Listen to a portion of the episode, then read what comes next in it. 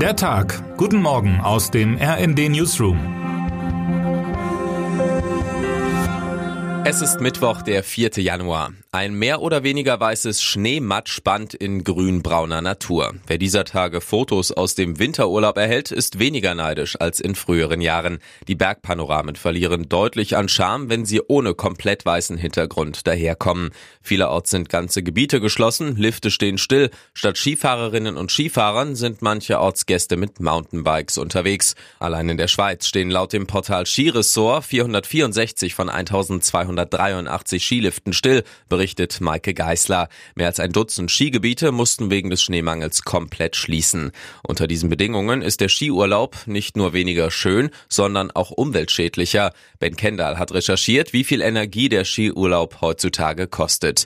Man kann beim heutigen Skifahren exemplarisch und deutlich sehen, wie energieintensiv unser Freizeitverhalten geworden ist, sagt Werner Betzing, Alpenforscher und emeritierter Professor für Kulturgeografie. Allein die Schneekanonen Motoren verbrauchen jede Menge Energie, Wasser und Platz in der Natur, Tendenz steigend. Skiurlaub hin oder her, dieser Januar wird vermutlich der nächste extreme Wettermonat. Nicht nur in den Alpen ist es derzeit im Vergleich zu langjährigen Mittelwerten viel zu mild. Biologinnen und Biologen beobachten, dass Zugvögel ihr Reiseverhalten ändern, andere Tiere unterbrechen ihre Winterruhe.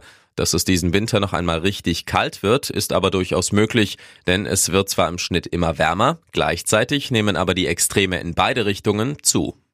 Bis aus den Alpen eine Wüste geworden ist, wird es noch dauern. Der Blick nach Saudi-Arabien zeigt dennoch, wo der Klimawandel noch hinführen kann. Das Land arbeitet gerade an einem radikalen Ausweg aus der Klimakrise. Unter dem Namen Neom entsteht eine Megacity im Sand. Mehrere Millionen Menschen sollen unter anderem entlang einer einzigen langen Straße leben. Autos soll es hingegen nicht geben, stattdessen High-Speed-Bahnen im Untergrund und Flugtaxis in der Luft.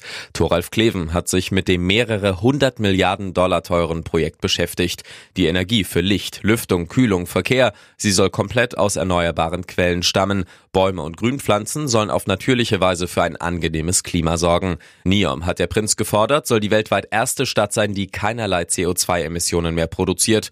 Das wäre ein großer Unterschied zur gigantischen Kunstschneeproduktion in den europäischen Bergen. Termine des Tages. Bundeswirtschaftsminister Robert Habeck reist für drei Tage nach Norwegen. Wichtigste Themen sind Energie und Klimaschutz.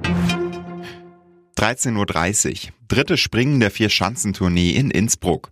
Der deutsche Topspringer Karl Geiger hat sich überraschend nicht qualifiziert. Wer heute wichtig wird. Wichtiger Tag im Zoo am Meer in Bremerhaven. Bei der großen Inventur werden die Tiere gezählt. Im Gehege der Eisbären wird es vermutlich kein überraschendes Ergebnis geben. Und damit wünschen wir Ihnen einen guten Start in den Tag. Autor ist Christian Palm, am Mikrofon Philipp Nützig und Fabian Hoffmann. Mit rnd.de, der Webseite des Redaktionsnetzwerks Deutschland, halten wir Sie durchgehend auf dem neuesten Stand. Alle Artikel aus diesem Newsletter finden Sie immer auf rnd.de slash der Tag.